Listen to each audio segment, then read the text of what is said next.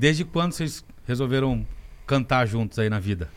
Então, o, o meu pai, né, nos anos 70, ele era roqueiro.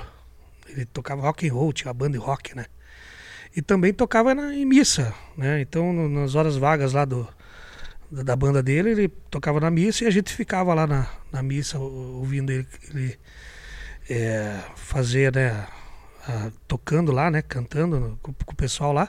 E a gente começou a assimilar, pá, pá, e de repente eu e o Rodrigo já tá cantando já na, na, na, nas missas lá do bairro e tal. Isso com quantos anos? E, ah, isso com... Seis, sete anos por aí.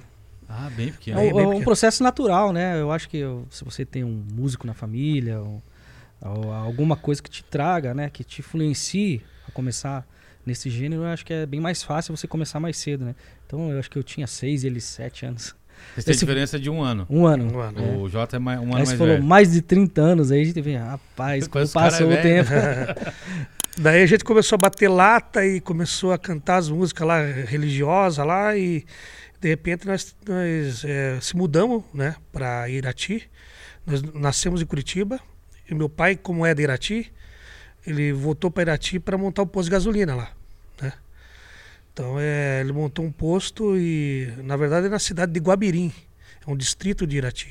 Né? A gente queria mandar um abraço pro pessoal de Guabirim. E ele montou um posto e lá na cidade o que tocava era sertanejo, né? Era Chitãozinho Choró na época, Milionários é Rico, Mato Grosso Matias, eh, Trio Parada Dura, né? Tocava direto. E junto também as músicas gaúchas, né? Eh, Monarcas, eh, Serranos, né?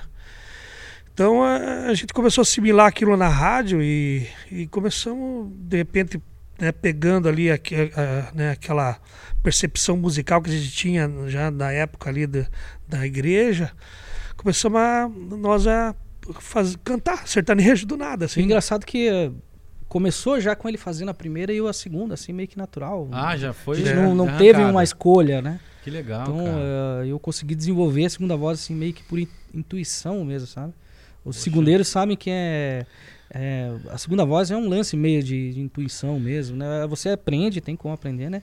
Mas aquele segundeiro raiz mesmo, é- parece que vem ao natural mesmo. né?